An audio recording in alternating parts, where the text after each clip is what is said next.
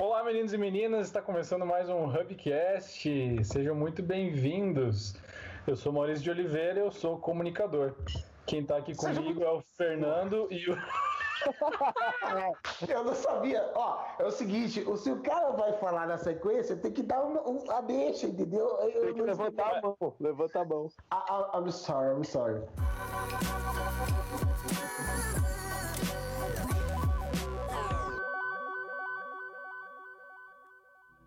Quem está aqui com a gente é o Fernando Gomes e o Josué Alves. Por favor, se introduzam. Salve, salve galera, uma ansiedade em pessoa. Estou aqui, eu, Fernando Gomes, novamente para o primeiro, primeiro episódio de verdade, né, do, do nosso podcast. É, fora a introdução, esse é o primeiro. Fora a introdução, esse é o primeiro. E é o que importa, tá continuando. E aí, meninos e meninas do Brasil Varonil, homens e mulheres, senhoras e senhores, todos que estão nos acompanhando, de todas as idades até os mais maduros e as mais novinhas. Josué está à procura de coroa é o acima dos 50, Gente. possam bancá-lo. Que idade espiritual. Facilmente comprável com iPhones e MacBooks. A gente tem que tirar para todos os públicos-alvos, não é mesmo? Claro. Mas fala aí, Maurício, que a gente vai falar? Cara, mas é, é, vamos pegar esse gancho que você falou aí de atingir os públicos-alvos e tal. É, esses dias eu estava fuçando na internet, que é uma das minhas atividades principais, é, e eu me deparei com um, um artigo, um, um, não sei, como é que chama? Um episódio, uma edição de um blog aqui, eu não sei, da, da Fast Company. E eles estavam falando sobre os segredos para você é, soar inteligente, né? como é que você fala de uma maneira que as pessoas é, te achem uma pessoa inteligente.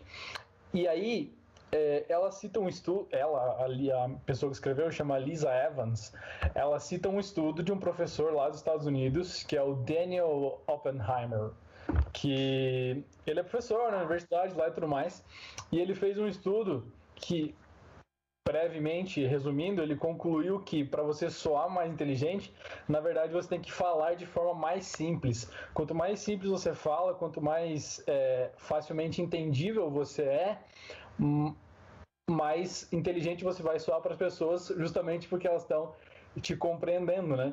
E, e, isso que o José falou de, de falar, falar com vários públicos, acho que tem tudo a ver com isso. Quando você, fala, quando você fala disso, o que me lembra é aquele meme que eu não sei, é porque hoje em dia eu já sou cringe, né? Mas na minha época isso foi meme. na minha época isso foi meme. Você Fala aí, ô, é. dinossauro. Tô velho pra cacete. Na minha época, isso foi meme do estrogonoficamente sensível, que tinha um cara que falava todo, tudo, todo bonito, todo trabalhado, um negócio assim e tal. E não precisa falar tanto difícil, né? Então eu lembro desse meme quando falo disso de primeira, assim. Eu acho engraçado.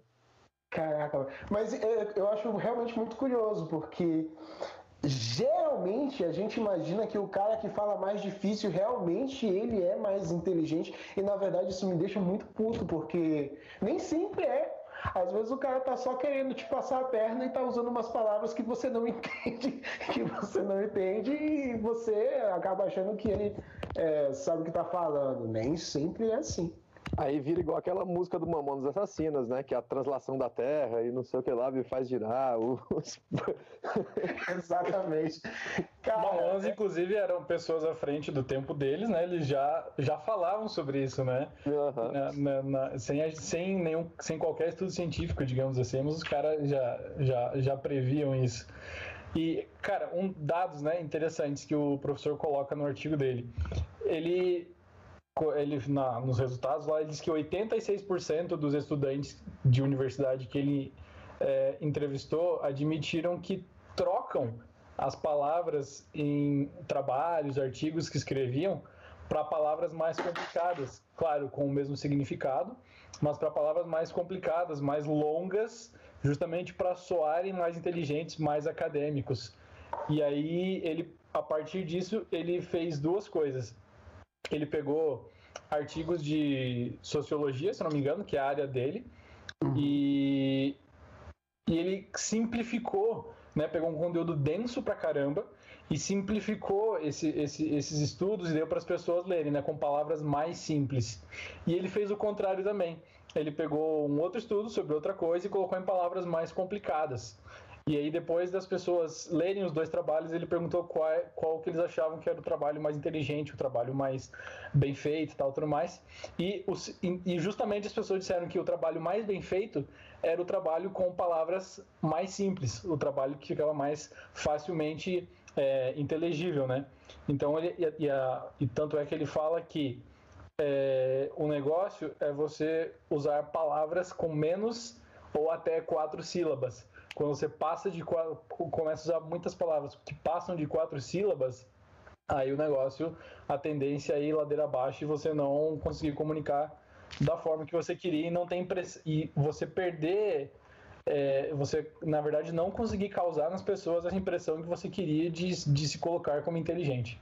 E isso é uma coisa até que eu não sei se vocês quando tiveram metodologia de pesquisa na faculdade, essas coisas assim, é, a gente, quando a gente começa a ver o, na parte acadêmica da coisa, quando você vai subindo de é, graduação, especialização, mestrado, doutorado, parece que a tendência é que as coisas vão ficando mais difíceis e as palavras mais complicadas. E pelo que ele está falando, não era para ser assim, né? Tipo assim, é, porque se você faz um, um, uma pesquisa que é para ser útil para todo mundo, que é para ser um negócio que vai impactar a sociedade, se ela tiver numa linguagem muito difícil, é, a galera não vai entender. Então, por que, que essa lógica do, a, acadêmica acaba fazendo com que as palavras fiquem mais difíceis? Ao invés é. de elas serem mais simples, porque o conhecimento é mais aprofundado. Então, a descoberta científica precisaria estar acessível. Então, acaba sendo, sei lá, eu, eu acho que talvez, não sei o que vocês acham, pode ser um, uma espécie da academia tentando é, fechar o círculo e parece que o conhecimento não, tentando, não sendo mais acessível do que deveria ser, sabe? Pô, era isso que eu ia falar, porque realmente é essa impressão que dá, de, de tipo, essa, esse universo científico ele ser exclusividade para alguns, uh, e aí se usam os termos de cada. Eu entendo que cada área tem os seus termos, por exemplo, o direito, a Bianca estudou direito, e, e eu sei que no direito existem uh, termos que são muito complexos de entender. Uma pessoa comum não consegue entender vários do, dos termos do direito. Para quem está ouvindo, uh, só mas... fala quem que é a Bianca, para quem está ouvindo, que o pessoal não sabe, não conhece. A minha esposa, a, a mulher que teve a sorte de casar comigo.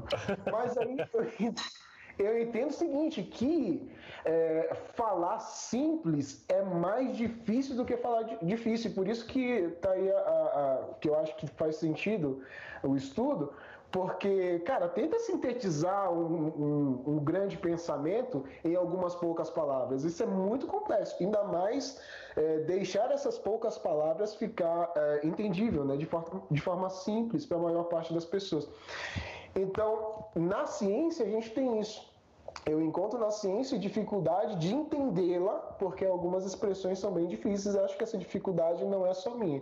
Para falar a verdade, eu já me senti assim um pouco burro por não é, conseguir me expressar de forma científica, porque eu pessoalmente prefiro uh, me expressar em texto, enfim, de qualquer forma, uh, com palavras que são mais comuns do dia a dia.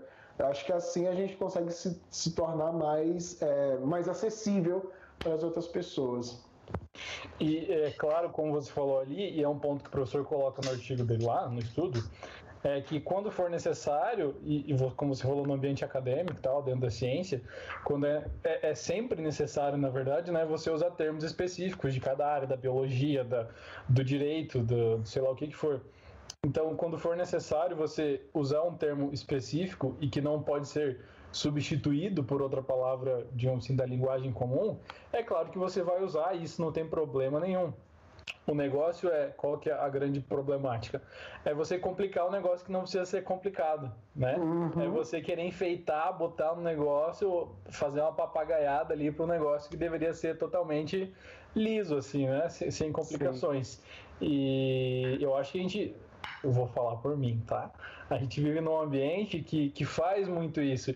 Então, acho que parte do nosso desafio aí do, do dia a dia, tanto é, não só academicamente, mas para o dia a dia também, é, é, simplificar cada vez mais o conhecimento, a comunicação, uhum. é, as coisas para que é, o, o, negócio da, da comunicação realmente aconteça, né? Que o, o, o emissor ele consiga atingir ali o, o receptor de uma forma eficiente?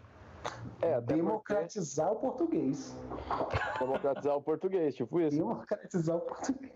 Mas e até porque é, quando você hoje em dia fala, você não está mais só emitindo uma mensagem, né? Tem toda aquela questão da ressignificação do processo de comunicação. Então, é, para você gerar um diálogo, que é o que hoje em dia tem que acontecer, você não gera mais uma mensagem, ela chega no, no receptor e ali, ou na pessoa que está em casa. Tipo assim, o cara que está na televisão, ele não, não fala uma coisa, chega na pessoa que está em casa, ela não faz mais nada com isso. Então, a pessoa que está em casa entende e ela vai na rede social falar sobre aquilo que ela ouviu. Então, se você vai passar alguma informação, algum conhecimento, ou só se comunicar com uma pessoa e você não deixa a margem para que ela entenda e fale alguma coisa a mais sobre aquilo, ou discute, ou pergunte mais, o Fernando derrubou alguma coisa. Tá quebrando a casa ali. Quebrando a casa Totalmente. Mas acho que se você não deixa essa margem para que tenha uma, uma contrapartida, uma outra via de mão dupla, é, acaba ficando sem sentido a comunicação nos dias atuais, né? Para você que chegou até aqui, se você se interessou pelo assunto, vai estar tá na descrição aqui do nosso episódio, tanto o link do artigo da, da Fast Company, quanto o link para você ler o artigo completo do professor David. David? Daniel. O, tanto o link para você ler o artigo do professor Daniel Oppenheimer. Ok? Tá aqui na descrição do nosso episódio. Cara, agora. Aí... Ah, desculpa, pode falar. Então, eu fiquei pensando nisso que, que a gente está conversando aqui, e aí me bateu aquela de tipo, a gente, pô, pelo menos boa parte das pessoas acha bonito quem fala difícil. Então, tipo, mano, o que, que é falar bonito, então? O que, que, que seria falar bonito? Será que falar bonito necessariamente precisa ser utilizando palavras difíceis? Ou será que, sei lá, linguagem simples do cara da periferia? Será que o cara, uh, sei lá, a, a, os sotaques do Brasil que tem ali as suas, as suas uh, particularidades, né? O que, que seria? Bora refletir aqui, bora pensar junto. O que, que seria então falar bonito nesse contexto, nesse sentido? Então, aí vem aquele negócio, eu acho que o Josh falou no começo, né? É, o, falar bonito ou o ser inteligível ou você comunicar de forma correta, ele vai variar de acordo com o seu público. É o que você falou do sotaque e tudo mais, né? Se você pegar o, o lá, você, Fernando, que é do Maranhão, se você falar é, como o maranhense fala, não necessariamente você vai ser bem recebido por um paulista ou, sei lá, por, um, por alguma pessoa de outra região. Porque a sua forma de comunicar maranhense é bem é, entendida por quem tem o mesmo convívio que você, quem veio do mesmo contexto. O, ca o cara de São Paulo não sabe o que é um éguas, né, mano? Exatamente, eu também não sei. então, assim, você vai se comunicar bem com quem tem, digamos assim, conhecimento de causa daquilo que você está falando, né? Assim como um acadêmico, ele vai se comunicar bem com quem entende da, da academia e do universo dele ali, é claro. Isso não quer dizer, todavia, como a gente já estava conversando, que você tem que comunicar de uma forma que só as pessoas que têm a, a mesma, é, digamos assim, as mesmas condições que você vai entender. O grande negócio da comunicação é você fazer essa ponte do, do seu conhecimento e tornar conhecido para outras pessoas que não têm necessariamente a mesma base que você. É, a gente vê muito disso de é, não ter essa ponte, por exemplo, você vê, você vê um, um, deputado falando na Câmara dos Deputados. O cara fala de, vários jeitos e usa várias, vários pronomes, vários adjetivos que, é, na verdade, você vê que ele está muito mais se escondendo por trás da fala dele. Tem muito deputado que faz isso, né? Tipo assim, ele se esconde por trás do, do jeito bonito, imponente de, de falar, porque ele não tem conteúdo, entendeu? Então acho que esse artigo é, é, é, muito bom nesse sentido de você, tipo, você não precisa se esconder de trás de uma fala difícil se você tem conteúdo. Então se você tem conteúdo que está falando, cara, por mais fácil que você fale, é uma coisa que vai chamar a atenção das pessoas, né? É, então você vê, por exemplo, é, contexto da pandemia, né, que a gente está vivendo aí ainda. É, muita, pessoa, muita gente no começo da pandemia falava do coronavírus de um jeito difícil, só aparecia médico na televisão falando e a gente não entendia porcaria nenhuma que estava acontecendo. Até que apareceu quem? Atila e a Marina, o cara que é youtuber, que já fala de um jeito fácil para todo Louvado seja. entender. Graças a Deus. É, exatamente, simplificou o rolê, entendeu? E aí, até pelo fato de ele falar fácil, ele acabou sendo atacado por aqueles que falavam difícil, entendeu? Uhum. Que, que falavam coisas nada a ver do negócio, que nem tinha tanto sentido, que pra gente, se não tivesse um Atila e a Marina, às vezes pareceria que era verdade, entendeu?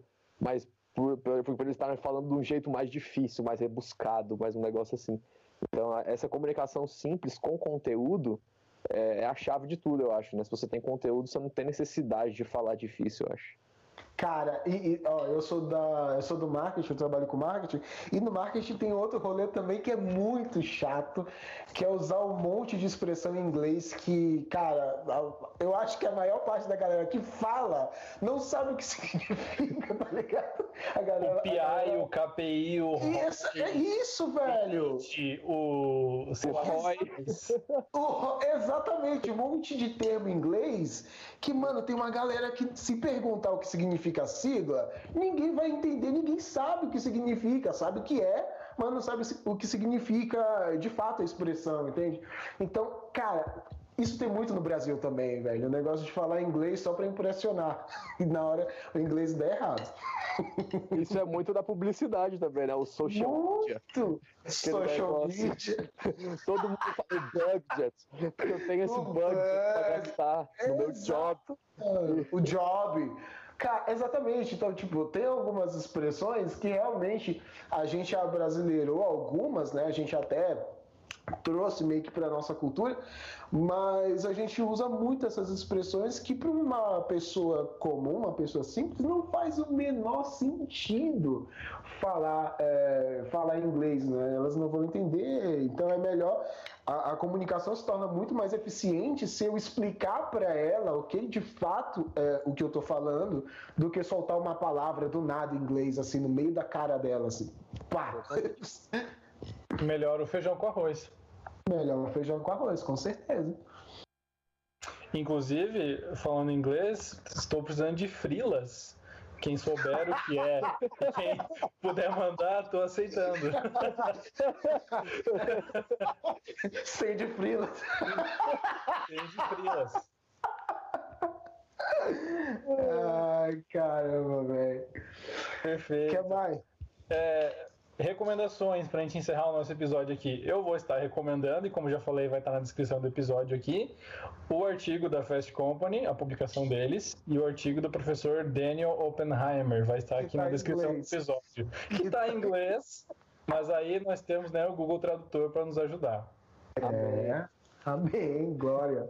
Fernando e Josué, suas recomendações sobre falar direito, ser inteligível. Cara, eu, pode, eu ser, da... pode ser livro, pode ser seriado, pode ser o que vocês quiserem, pode ser produto. Ah, eu não vou lembrar de cabeça, cara, mas tem um artigo. O link vai estar por aí em algum lugar. Tem um artigo do, de um camarada que também não faço a menor ideia de que é. Eu só sei que eu li e fez muito sentido para mim, guardo do meu coração.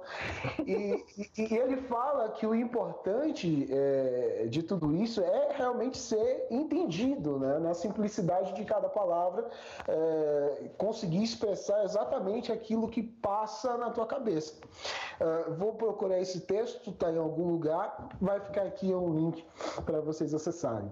Ah, como meus amigos estão todos muito cultos indicando artigos, livros, eu vou indicar um, um perfil no Instagram para vocês verem lá. que é o, é o perfil, acho que a maioria já conhece, inclusive. Eu nem sabia que velho tinha Instagram. eu tô por dentro dessa tecnologia de hoje em dia, menino. Não, mas o perfil do Instagram que é muito legal, até para essa brincadeira de a pessoa usar termo em inglês e tal, é o Gringo Dictionary. Cara, é sensacional. Vamos deixar o link aí embaixo para vocês também. Eu abri aqui agora para lembrar o nick certinho do Instagram, que é arroba Gringo Dictionary, green de verde, go dictionary e tal. Vai estar tá aí no link para vocês. É, e aí eu até vi um post aqui que é o cara. O post é ele explicando pro, em inglês o que significa sem tempo irmão, que fica pela tradução No Time Brother. É, é muito bom. Time Brother. Tipo, The is going to Piu Piu. Todas essas coisas. Perfeito. Fica aí pra vocês se divertirem um pouco. Perfeito. Esse foi o Hubcast, o podcast da HubX. Ah, Inclusive, ah, inclusive também estamos nas redes sociais, arroba hubx.co. Você pode nos encontrar lá. Até a próxima. Falou!